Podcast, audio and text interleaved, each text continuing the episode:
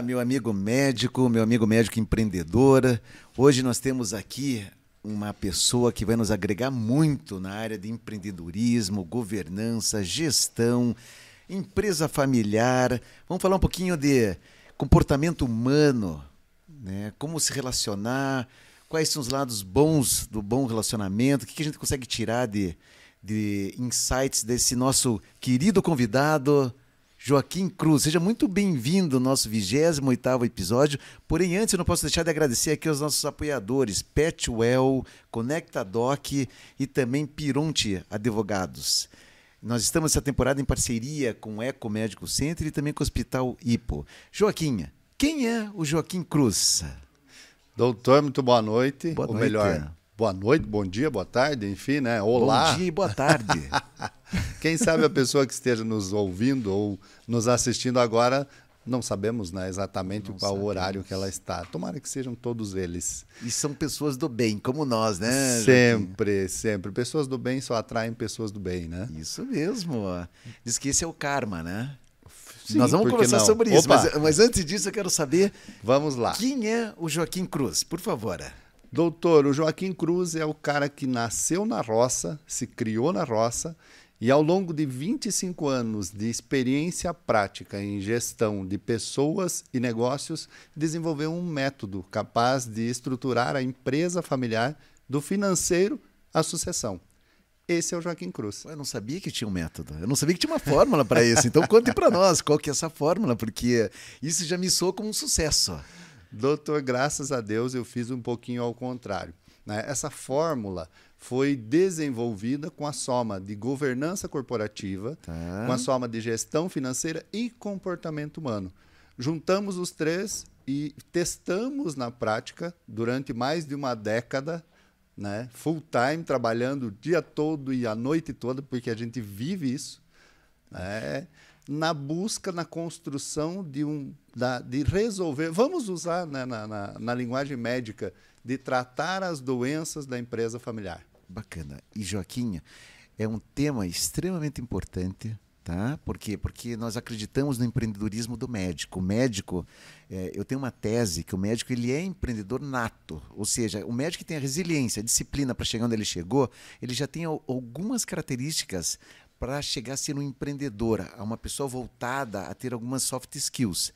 Então a tua presença aqui vem nos dar assim um pouco mais de embasamento para dizer, olha, existe um método para que você possa fazer desde uma gestão de uma empresa familiar, um hospital, uma clínica, um consultório, algo de sucesso, não é isso? Sim, e E principalmente... construir relacionamentos. Com certeza, né? Relacionamentos é a base de qualquer negócio. Afinal de contas, pessoas são extremamente cruciais para qualquer negócio, né, doutor? Tanto para trabalhar como para comprar, né? Para você eh, prestar o serviço como para você comprar o serviço. Sem pessoas, nós não somos. Os negócios não são ninguém. Alguém está lá na ponta comprando, né? E alguém está produzindo. Isso mesmo. Deixa eu te fazer uma pergunta. É, Vamos lá. Quem é o Joaquim hoje? Fale um pouquinho de você. Você é casado, tem filhos, como é que é a tua vida? Conte para nós um pouquinho. Qual a tua formação?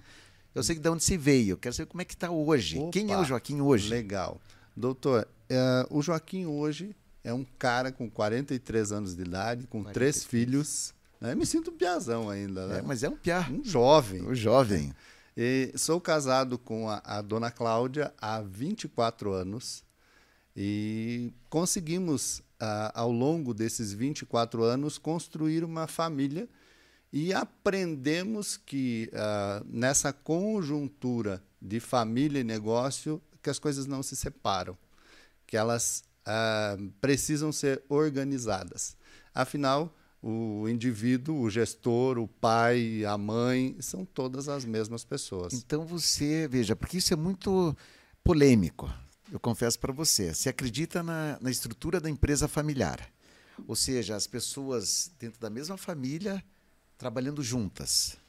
Elas, empresa familiar, quando a gente fala, doutor, de empresa familiar, não somente as, as famílias trabalhando juntas. Tá. né? A empresa familiar ela pode ser o melhor lugar para você trabalhar ou o pior lugar para você trabalhar. Não, eu acredito muito que a empresa familiar pode ser o melhor lugar. É, usando uma, um, um, dito, né? Irmãos usualmente têm uma, uma encrenca, né? Irmãos têm muita disputa, usualmente dentro de casa. E, e, ao mesmo tempo que aquela disputa acontece dentro de casa, se vem alguém de fora, ah, por exemplo, os irmãos brigam, né? E se vem alguém de fora e bate no outro irmão, os dois se unem para defender, um, dois, três, quatro, cinco, seja lá quanto for, para defender aquela ameaça externa. Então, a empresa familiar é basicamente isso. Quando você consegue unir todos dentro do mesmo objetivo, porque são pessoas diferentes, com visões diferentes, com pensamentos diferentes. Né? Para começar, a formação, né? a base do negócio, marido e mulher já são opostos. São os opostos que se atraem. Então, a, a, a, o, começo de tudo já é sincronizar as duas visões, que são visões diferentes, são visões opostas. Eu, você sabe que eu acredito também nisso. É, eu, eu acredito na empresa familiar, eu acredito na soma na complementariedade das habilidades e na extensão do que você tem no dia a dia da tua família para dentro do ambiente corporativo. Por isso mesmo que eh, quando a gente fala de empresa familiar, quando falamos de empreendedor, né, eu sempre digo que toda família precisa ser gerida como uma empresa. Toda família tem pessoas, toda família tem dinheiro, tem que ter dinheiro, senão não se mantém. Né? Precisa ter processos. Coisas simples, como uma toalha jogada em cima da, da, da cama, por exemplo. Não, peraí, a toalha é lá no lugar dela. Né? Um sapato na porta, ou coisa parecida. Coisas simples, são processos simples. E as pessoas precisam ter uma comunicação. Quantas famílias que conseguem hoje sentar e pôr o problema sobre a mesa e resolvê-los? Muitas vezes eu sou chamado e ficamos lá duas, três, quatro, chegamos a ficar sete horas e meia em uma reunião para resolver problemas do passado que precisam ser colocados à mesa e resolvidos. Mas não resolvia, doutor, porque as pessoas não traziam o problema para cima da mesa, ele era sempre escondido. Aí não tem como. Não resolve, não tem como. Você falou em dinheiro, né? Dinheiro é um tema sensível, né? Delicado. Delicado, né? Como, como, é que se vê hoje o papel do dinheiro dentro das famílias? Uh, nós fizemos uma pesquisa prática. Tá. Durante cinco anos e meio, eu e a minha esposa, a Cláudia, andamos por parte do Brasil é, entendendo quais eram esses problemas, né? por que, que os casais se separavam. E a separação dos casais é uma das grandes causas de morte de uma empresa familiar. Não sabia disso. Uhum. E aí, doutor, o que, que nós entendemos? 85% dos casais que se separaram naquela nossa pesquisa prática foi por causa de dinheiro. Então, o dinheiro. Como é que você não vai falar de dinheiro, né? Ele precisa Sim. ser discutido. Sim sempre. É e... um problema, é uma dor. Vamos é. conversar sobre ele. E eis uma questão, doutor. A empresa familiar, ela não quebra quando não tem dinheiro. Ou melhor, ela, ela quebra quando ela tem dinheiro. Ela quebra quando tem dinheiro. Uhum. Por quê? Porque a família leva o seu estilo de vida. E aí que vem daí a falência. O grande problema. Aumento do custo. Aumento do. Vamos, vamos lá, vamos começar. Já que entramos nesse quesito, vamos começar. Vamos lá, eu quero né? explorar. Eu vamos lá, vamos lá. para entender um pouco desse, desse processo aí da, das empresas familiares. Vamos lá, então.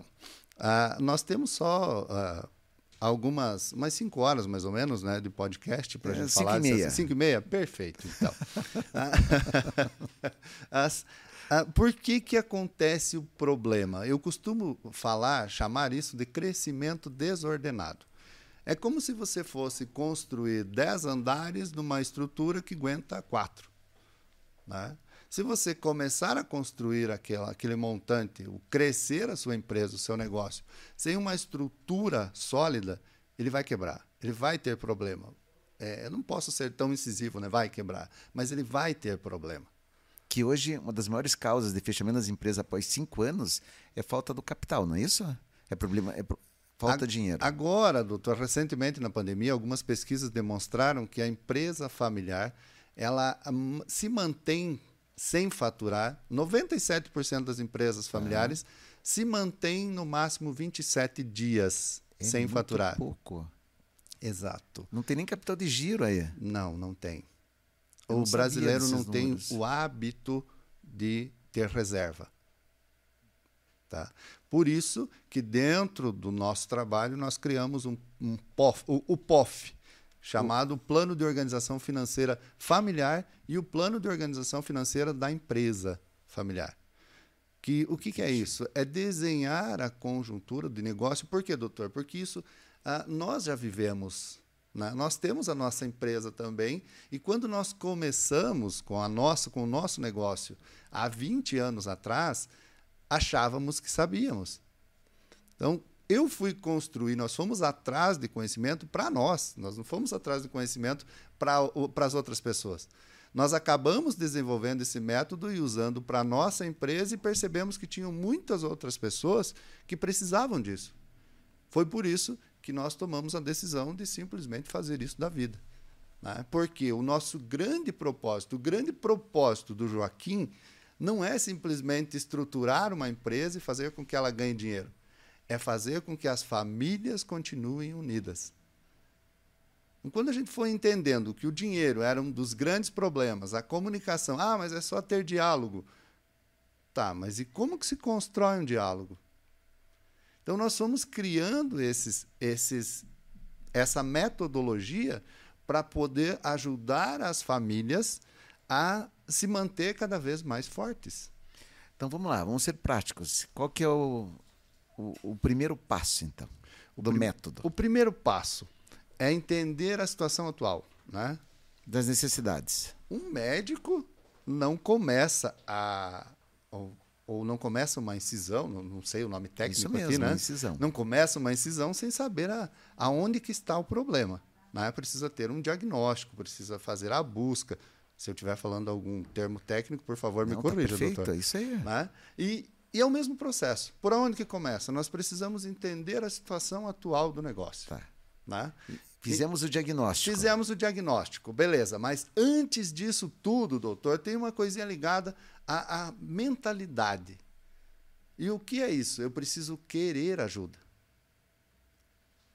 O paciente né? precisa querer ser tratado. Exatamente. Ele precisa dizer. Estou fazendo uma, uma analogia aqui. Faz favor. Ok? Perfeito, perfeito. E ele precisa, inclusive, dizer, viu, me dói a perna, me dói o braço, me dói a cabeça. Ele precisa dizer para o médico aonde que dói, para que o médico consiga começar a mexer. né? Identificamos e começamos a incisar. Exato. Aí começamos a entender, A por fazer- exemplo, como é que está a situação. Como é que. Uma pergunta simples. Simples, doutor. 100% das empresas que eu assessorei hoje, 100% até hoje, não souberam me responder essa pergunta. Qual é o seu percentual de lucratividade do negócio? Quanto que realmente sobra? A margem. Ah, não O é lucro. a margem, é o, a- a- o lucro líquido. Lucro líquido. Quanto que sobra? Você pagou todos os teus custos, você pagou toda a tua mão de obra. Quanto pagou... sobrou? Quanto que sobrou? Lá no final, quanto que sobrou? Qual o percentual do teu faturamento? Joaquim tem empresa que não sabe a receita. Quanto ganha? Tem empresa que não sabe os custos, doutor. Tem pior, né? Pior. então, esse, Como é que vai saber o lucro líquido? esse é o contexto. E outro ponto crucial. ah, nós começamos um projeto recentemente É. e o pessoal me, me falou muito sobre uma pergunta que eu fiz. Se você morresse hoje, o que aconteceria com o teu negócio? É, sucessão. É. né? Como é que. Tem que estar tudo documentado. Não só documentado, não só É. a questão jurídica, mas a questão prática. Né? Processo. Processos. Questões básicas, por exemplo, ah, como que você faz Veja, as eu coisas. estou questionando Vamos lá. para provocar. Vamos lá, vamos lá. né? Só para a gente poder aproveitar o máximo do Joaquim num período de não de cinco horas, mas um pouco menos, para a gente poder explorar você, tá bom? Perfeito, doutor. É, então e é eu amo intenção. isso, fiquei bem à vontade. Tá. Então vamos definir os processos. Ok. É, empresa, vamos colocar uma assim, uma empresa familiar, do financeiro até a entrega do serviço, é, feito o diagnóstico, já sabe quais são as dores. Qual que é o primeiro processo que você faria? é, na base de uma consultoria? O, o primeiro passo é, em relação à, à assessoria que nós prestamos, ela é focada em, primeiro, definir as funções dentro da empresa. Perfeito. O papel é, de cada um. Quem faz o quê? Tá. Tá. Quais são as responsabilidades? Quais são as expertises? Ou quem, quem tem mais facilidade com, com tal área? Tem, ou... tem alguma, algum tamanho de empresa mínimo ou é, que, que, vocês atuam ou não? Não tem, doutor. Não, Nós, qualquer empresa. Qualquer empresa. Nós é, avaliamos que tipo ou que parte do processo nem, que nós trabalhamos primeiro. Tá, e nenhuma base de, de receita, de faturamento? Não, nós tá. não temos essa... Eu é... pergunto porque algumas empresas de consultoria só acima de tanto de faturamento anual... Não, doutor, porque assim, como eu falei para o senhor, a, o nosso propósito não é simplesmente ganhar dinheiro ou fazer com que a empresa ganhe dinheiro. Primeiro, o grande objetivo da empresa é ter lucro, ponto. Ok, mas o nosso propósito de trabalho é fortalecer as famílias que estão envolvidas naquela empresa. Então já tivemos casos de, de empresas que não tinham condições de nos pagar. Mas graças a Deus nos pagaram muito tranquilamente. Né? Temos depoimentos gravados, inclusive, e que nos chamaram com um tempo depois para ajudá-los a resolver um outro problema que estava sobrando dinheiro. Aí eles não sabiam o que fazer com o dinheiro porque não tinham esse hábito.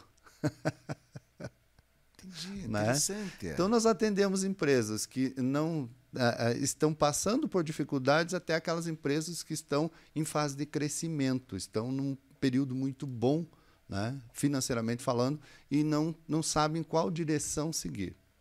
Interessante, Joaquinha é uma área que pode ser muito explorada, porque hoje uma das maiores causas, como você colocou muito bem, dos negócios não se perpetuarem são problemas familiares. Muito mais emocionais do que estruturais, ve é, muitas vezes, e que precisam ser juntados, porque a estrutura não se cria, muitas vezes, doutor, me permita uh, o adendo, mas por picuinhas familiares probleminhas, coisinhas que não foram resolvidas, que não têm clareza nos números, que não têm clareza nas funções, que a empresa não tem, que está baseada apenas na decisão de uma pessoa só, né, que não tem o um mínimo de uma estrutura de governança, não tem o um mínimo de uma estrutura de tomada de decisões e as pessoas não se sentem pertencentes e vão embora. Simplesmente vão embora. Entendi. Joaquim, e hoje, na experiência de vocês, né, dentro dessas questões de comportamento humano, é, do relacionamento dos familiares, o que, que é mais assim, é mais comum a gente observar? Você conseguiria me pontuar, por exemplo, se é um problema de relacionamento entre, como você colocou, marido e mulher, entre irmãos, entre filhos, entre quais são as, as, vamos dizer assim, não as habilidades, mas as coisas que não evoluem, que as pessoas, as, as picuinhas que você falou. Doutor, uma delas é o conflito de gerações.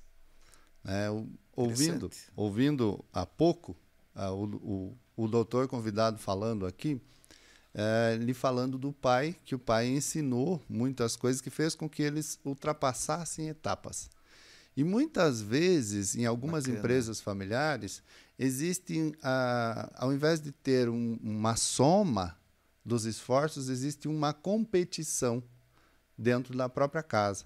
E é uma competição que muitas vezes nem está na consciência das pessoas. Elas nem tomaram consciência que aquilo existe. E por que, que existe competição? Muitas vezes, vamos pegar um exemplo bem prático. O filho sai para estudar. Né? Aprendeu algumas coisas novas, opa, voltou para a empresa da família. E quer colocar, implementar alguma coisa em prática. E está lá o pai e, e a mãe. consegue. Exato. Isso é muito comum. Uhum. É, e às vezes o filho, ele se sente até assim com a autoestima muito baixa, porque porque não existe espaço para ele poder mostrar para o pai o qual que é o tamanho do conhecimento dele, mesmo e... não tendo a experiência que o pai tem. Exatamente. E esse é o desafio de trazer essa experiência do pai. É interessante, eu entendi, estou né? entendendo muito bem qual que é a dor que vocês atuam. E, e vou dizer, isso é muito comum, hein? Sim, é. Nós temos vários casos agora, doutor, recentemente. Poucos dias atrás estivemos nós é, repatriando, vamos dizer assim, filhos que estão longe de empresas extremamente produtivas e que saíram pela desorganização da empresa. E o que, que é na cabeça dessas pessoas desorganização? A tomada de decisão é centralizada basicamente no, ou no pai. O pai que decide, daqui a pouco, não, não é por aqui, é por ali, não existe processos, e aí o filho, não, não, eu não tenho voz ativa, eu vou buscar outro caminho. Interessante, Joaquim. Isso é muito comum, né? Normalmente hum. são filhos de pais empresários que centralizam demais né, a gestão. E é o centralizador. Costumamos chamar de microgerenciamento, é né? Microgerenciamento. Sim, que, que, precisa passar tudo por e, aquela pessoa. E a cultura das empresas hoje, ela mudou a cultura, né? Sim. E a empresa familiar ainda tem muito disso. Né? E por que, que a gente fala isso, doutor, com muita uh, segurança? Porque nós também já vivemos isso. É, qual que foi a tua experiência? A nossa Você experiência. Pode compartilhar com a doutor, gente? posso lhe dizer o seguinte: eu já fui. Eu comecei aos 17 anos tá. uh, gerindo um entreposto avançado de uma cooperativa de crédito. Tá. Aos 19 anos, eu fui estruturar uma sozinho me disseram, olha, tem aqui a carta do Banco Central e a gente não tem quem, quem faça. Você sabe? Eu falei, sei. Não sabia tudo, né? Lógico que não sabia. É, você é empreendedor. Aí... Deixa comigo. Deixa comigo, eu, eu dou conta. Se eu não sei, eu vou aprender. Exatamente. Aí estava lá o Joaquim aos 19 anos de idade, discutindo com é, produtores rurais e, ao mesmo tempo, com auditores do Banco Central. Entendi. Então, isso foi fazendo, foi me dando uma bagagem muito grande. Naquela época, doutor, eu não tinha formação nenhuma. Eu tinha, a minha formação era a terceiro grau, ainda era técnico em contabilidade. Ah, mas é uma é, formação. opa, já era uma formação. É. Para aquela época já era excelente. Né? excelente. Né? Não faz tanto tempo assim, né? Mas, e ao mesmo tempo, aos 19 anos, eu já era pai. Entendi. Então isso fez com que eu tivesse uma responsabilidade muito grande. Porque o meu sonho era ter uma família. Era o meu maior sonho. Aí encontrei uma outra sonhadora por aí, chamada Cláudia, e juntou as duas coisas. Né? Então, aos 19 anos, Joaquim já era pai, já era casado, já estava tocando uma cooperativa de crédito. Aonde eu fui, eu nem sabia como chegar lá, era lá na divisa com a Argentina. E eu fui, simplesmente fui.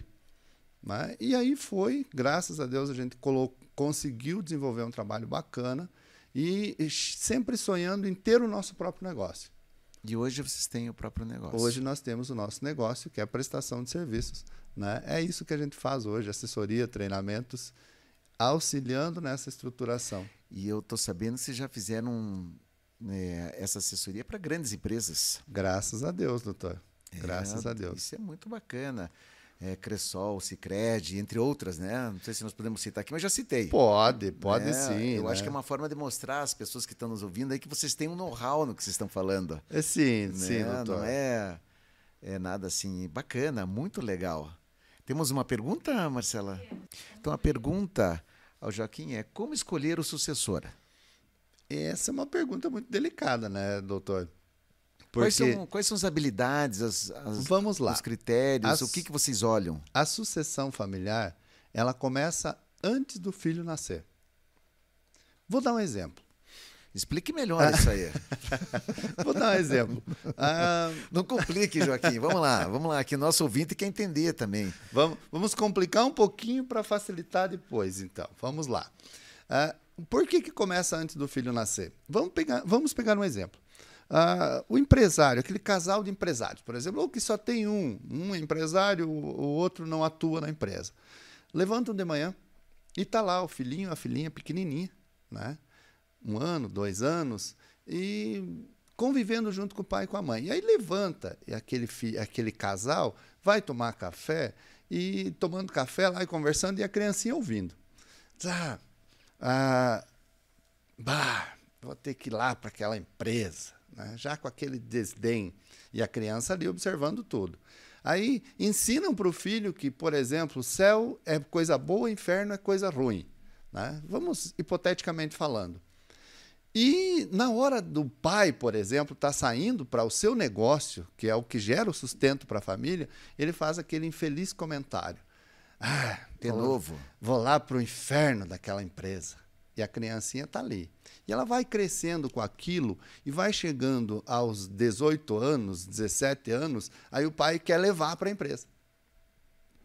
Aí a criança simplesmente, ela tem lá tão enraizado aquela crença que o último lugar que ela quer ir é para a empresa do pai, porque é o inferno. E ela nem sabe por que, que ela não quer ir. E o pai fica indignado que o filho não quer ir para a empresa, não quer nada com nada, porque não sei o quê. Mas ele que treinou o filho para se afastar da empresa e nem percebeu isso. Por isso que eu falo sempre que a sucessão começa antes do filho nascer, com as atitudes do pai e da mãe. Joaquim, ou seja, mais uma pergunta, Marcelo. Tivemos aqui um ouvinte que perguntou se os filhos podem mudar o modo, o modo de gestão da empresa. Ah, eu, eu, posso complementar? Faz favor. Eu vou ser atrevido aqui. Fique à eu vontade. só não acho que eles só podem, eles devem mudar. Desculpa, agora, por favor, me corrija se estiver errado. É, provavelmente o senhor já viveu algo parecido. Já, já e devem realmente mudar, devem mudar. Porque o mundo muda, Exato. a terra gira. Existem mudanças todos os dias. Quem não se adapta ao mercado vai ser vai eliminado. Morrer. Vai ser eliminado, eliminado dele. A empresa que não se adapta ao mercado morre. Não tem outra alternativa. Agora, doutor, eu sempre comento da seguinte forma: não é simplesmente, opa, tira esse modelo e coloca outro modelo. Trabalha-se a transição. Pega a experiência daqueles que já chegaram até aqui e você vai trazendo a vontade dos novos que estão chegando e vai juntando tudo isso.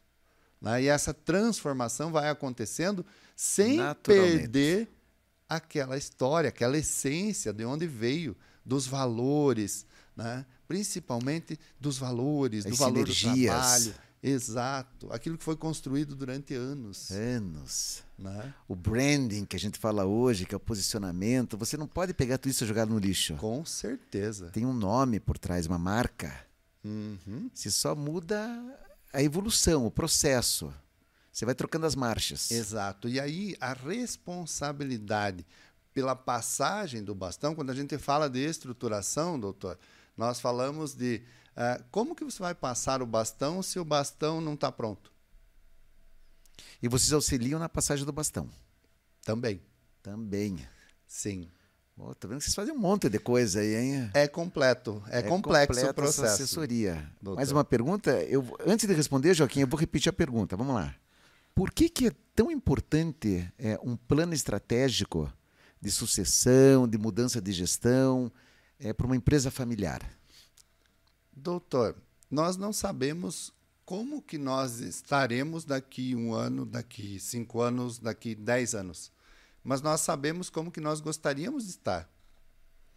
E quando se fala de planejamento, o brasileiro tem preguiça de pensar.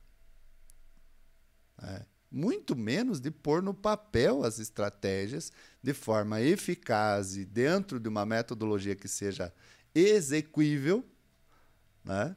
para você simplesmente trazer a, a, aquela realidade do seu negócio e pensar ele para um ano, dois anos, cinco anos, dez anos e assim por diante. Quando você consegue fazer esse planejamento, uh, vou dar um exemplo lá de casa a, a, a, eu sou mais estratégico, né? E a Cláudia era a pessoa mais executora. 220. E uma ação que ela refez, uma, uma ação muito simples uma vez, ela começou a ganhar tempo e dinheiro, planejando as suas saídas. Né? Eu tenho que sair, tenho que ir em tal lugar, tal lugar, tal lugar. Só o fato de você pensar o trajeto que você faz, você pode economizar tempo, que é o nosso maior ativo, e dinheiro, porque você vai reduzir o teu custo para passar em todo aquele processo. Então, quando você pensa, você consegue pensar estrategicamente, você trabalha, ah, só tem ganhos. Né? Só tem ganhos. Eu queria explorar um assunto que você falou dos bloqueios que os pais passam para os filhos desde pequeno, porque eu vejo isso muito na área médica. Hum. Hoje em dia tem muitos pais médicos que não têm mais filhos. Na minha geração, é, filhos médicos. E eu chamo isso a responsabilidade para nós pais. Será Sempre. que num processo, durante a nossa jornada, seja de logo que os filhos nascem, a gente já. Porque a gente já pegou uma medicina muito muito assim, é, de muito esforço, de muita dedicação, de pouco tempo para a família. E eles vão adquirindo isso, sabe, por osmose, eu costumo dizer. E isso vai levando a um desgaste. E eles chegam numa idade adulta e às vezes é, pais extremamente conceituados, bons profissionais, e os filhos não querem nem saber de medicina.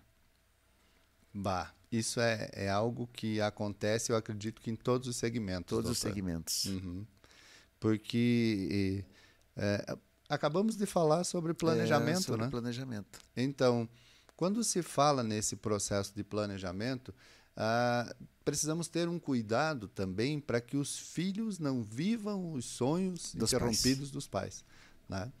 E, e o, o médico, o médico, eu acredito que a maioria dos médicos, os amigos médicos que eu conheço, eles ah, o sonho deles eles... é, ajudar a fazer com que as pessoas fiquem bem.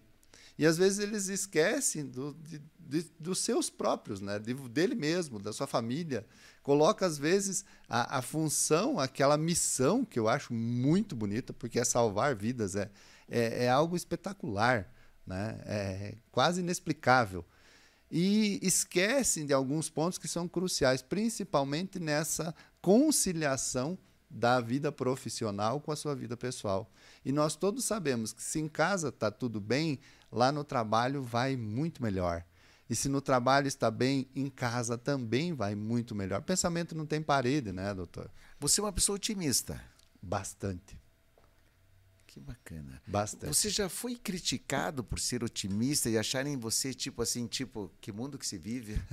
Porque eu sou uma pessoa otimista e às vezes eu observo que o hiperotimismo ele atrapalha algumas pessoas, né? Interessante, né? Não me abate. Eu tenho certeza que não, você também não, não se abala não. por isso. Não, doutor, mas porque... incomoda. Não, já incomodou. Hoje Entendi. não. Por quê? É, eu, quando eu entendi que se você fizer, você vai ser criticado, e se você não fizer, você vai ser criticado igual. Do mesmo jeito. Então, então eu prefiro fazer. Né? Prefiro... Seja você. Exatamente. E aí a questão da crítica, existe um outro ponto. Muitas pessoas não vão viver a vida por medo de ser criticado. E particularmente falando, quando a gente tem um norte, quando você tem uma direção, quando você tem uma missão aqui nessa terra e ela é clara para você, Podem falar o que quiser. Você é cristão? Sim. É, pela maneira como você fala, bacana. Sim, doutor. Acredito muito em Deus. Sou católico apostólico romano praticante. Maravilha. Uma pergunta, Marcela? Exato. Como é que você, qual que é o teu conceito sobre prolabore para a família? Quem recebe, quem não deve receber? Qual que é a, um conceito, a regra? Um conceito básico, doutor. Ah, quando se fala de família, de empresa familiar, todos serão sócios. Mas nem, nem todos trabalham. Nem todos trabalham.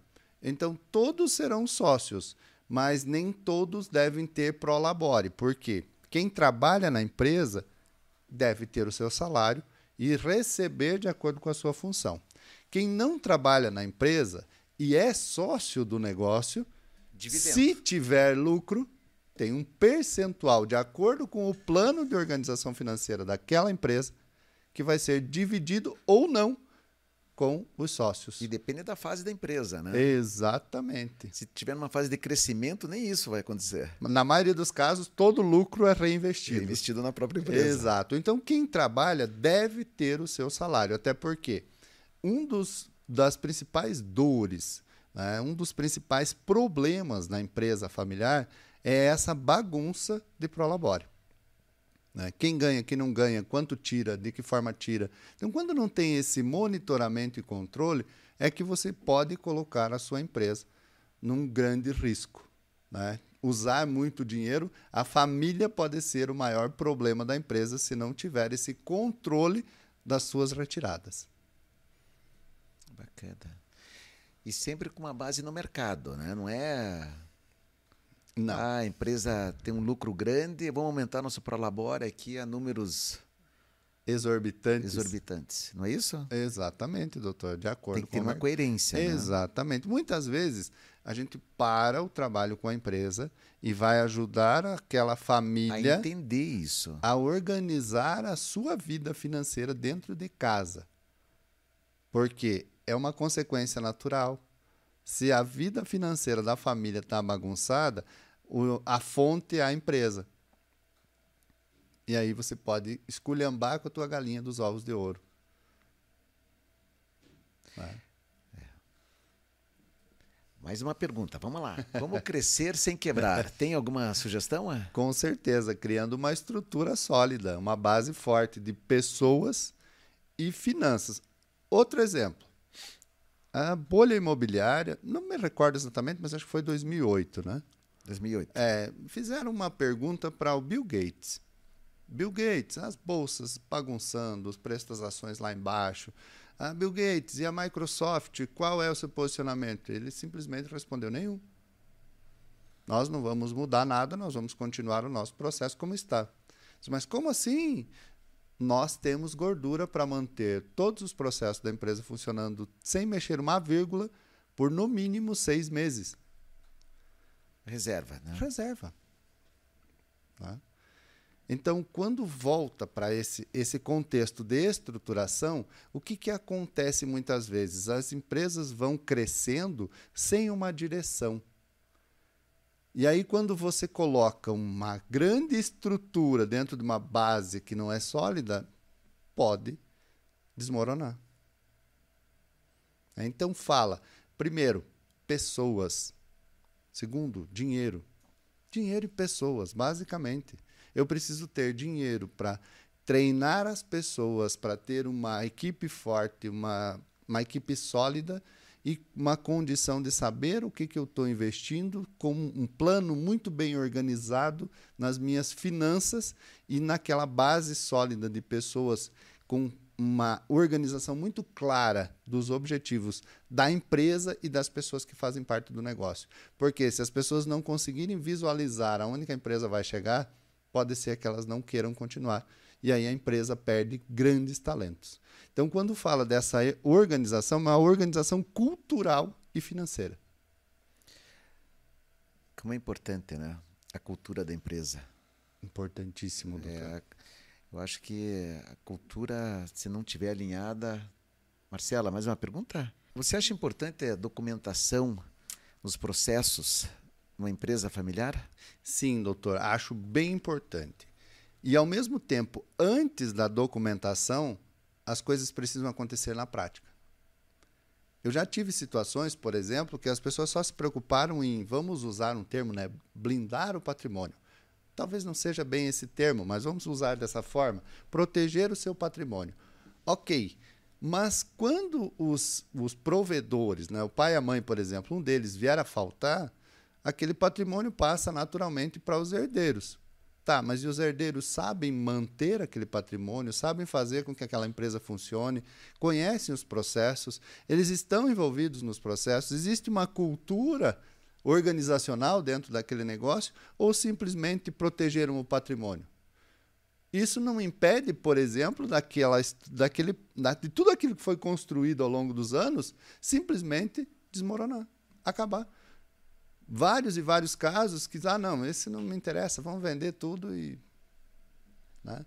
E aí, simplesmente, a partir do momento que dividiu o risco de sumir aquela identidade familiar, é muito grande. E acaba daí, dizem que os netos, às vezes, acabam destruindo, né? Os bisnetos, né? O patrimônio da família, né? Existe a estigma né, da empresa é. familiar. Os pais criam os filhos mantêm, os netos consomem. É. Né? E os bisnetos destroem. Joaquim, hoje nós estamos assim passando por um momento que eu vejo assim de é, de muitas trocas assim de, de conceitos do que, em termos de gestão de empresas. Eu vou te dar um exemplo, por exemplo, assim, com as startups, com, com a gestão que eles chamam ágil, gestão ágil de, né? uma gestão mais simplificada, baseada no Scrum, que são grupos de trabalho. é, que você consegue fazer uma gestão um pouco mais focada e uma cultura organizacional diferente, muito diferente de anos atrás, em que a gestão era muito mais assim verticalizada, o método de Grant lá que eles chamavam, né, uhum. que é de cima para baixo, uhum. up down. Né? Só que eu acho que está vindo um pouco de exagero no meu conceito, sabe? É, o que, que é o exagero? Eu acho que dentro de uma governança a hierarquia é importante, né? pelo menos para você saber quais são os indicadores mestres, os OKRs, lá antes dos KPIs, são os indicadores. Como é que você, que é uma, uma pessoa, um profissional da área, que você assessora várias empresas, como é que você vê essas gestões hoje? Você acha que nós estamos indo para um caminho saudável para não virar bagunça? Ou a gente tem que resgatar e manter alguns conceitos mais, vamos dizer assim, antigos para que tenha uma ordem, que tenha uma, uma, uma governança. Eu não sei se estou sendo claro. Sim, sim. Pode continuar, doutor. É, é isso. Como que você vê isso? Não, é isso mesmo, César. Vamos mudar 100% e é isso? Ou vamos tentar manter alguns, algumas fases do processo de gestão que sempre se, se praticou e que e é saudável? Uh, doutor, eu acredito que as duas coisas são importantes. Né? Nenhuma e nem só uma e nem só outra. Vamos pegar os modelos mais antigos, era basicamente de uma forma ditatorial. Né? Exato. Alguém falava lá em cima e os demais só cumpriam. Isso, sim, está se moldando, isso basicamente saiu, vamos dizer, saiu de moda. Né? Por quê?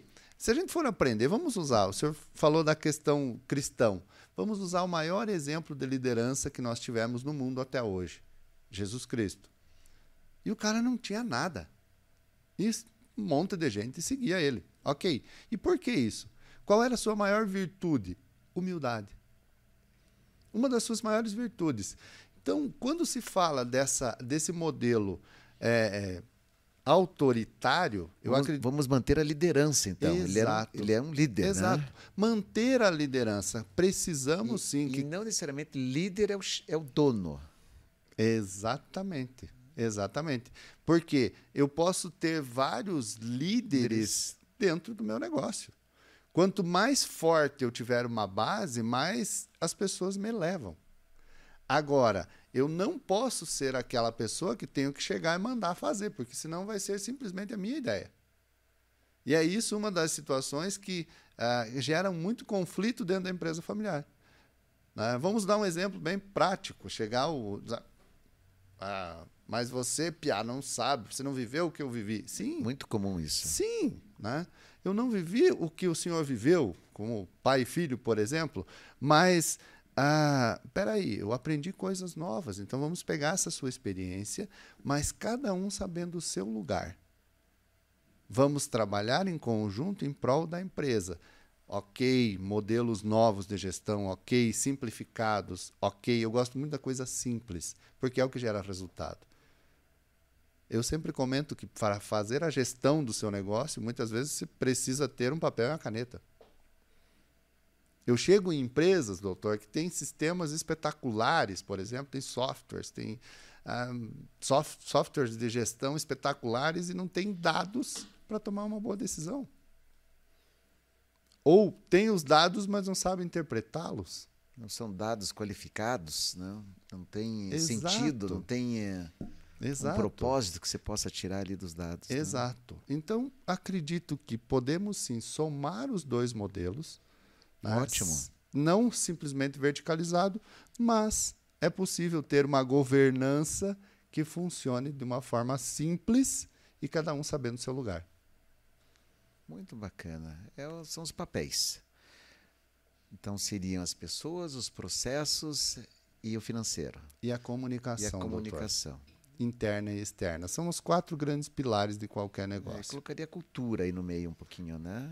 Trabalhando esses quatro, a gente desenvolve uma cultura saudável. Saudável. Olha que bacana, uma aula aqui de, de governança, de empreendedorismo, vários insights. É muito bacana. Marcela, mais alguma pergunta? Né? Espero que tenha sido claro, né? É, não, acho que você foi muito claro. Antes de nós terminarmos aqui, Joaquim, eu quero explorar um pouquinho né, esse teu lado é, como pessoa, sabe? Quero entender um pouquinho se você tem algum hobby. Doutor, eu amo jogar futebol. Gosta de futebol? Futebol. Eu gosto de jogar, não de assistir. Entendi. Tá? Até nessa parte também, o nosso filho é atleta. Ele acabou de passar por uma cirurgia, inclusive, rompeu o ligamento do joelho, teve que fazer uma cirurgia, refazer e está lá, trabalhando para retomar o. A... Jogadora. Jogador, jogador. Maravilha, parabéns. Ama jogar futebol. Qual time ele está jogando? Ele joga no Itajaí. Que bacana. Né? Ele treina lá na base do Itajaí. Um abraço é um para o filho. é um João. É um tá João. Lá. Bacana, João. João. Felicidade, sucesso, uma ótima recuperação. Sim, graças a é. Deus já está num estágio bem avançado, muito em breve está retomando aí os campos. Então, eu amo jogar futebol. Maravilha. Uma indicação de um livro. Doutor, tem um livro que eu li. Ele é bem fininho, bem simples e que abre a cabeça de quem é, gosta de gestão, que é Ideias que Colam. Ideias São que colam. dois irmãos que falam muito sobre ideias simples de empreendedores e de ações simples que estruturaram em cinco modelos, né? principalmente voltado concretude, surpresa, simplicidade, que são é, pegar aquela ideia e transformar ela de maneira simples, de maneira fácil de ser executada. É um Bacana. livro espetacular. Bacana. Você gosta de filmes? Um pouco. Pouco. Lembra de algum? Ah, Golpe Duplo. Oh. Golpe Duplo. É um filme antigo e que ah, de vez em quando a gente revê ele junto lá com a dona Cláudia, que a gente gosta muito de enxergar a história por trás do filme, enxergar o, o, o que, que é aquele filme, qual é a lição daquele filme. Que bacana. Completa essa sentença para mim. Tempo é?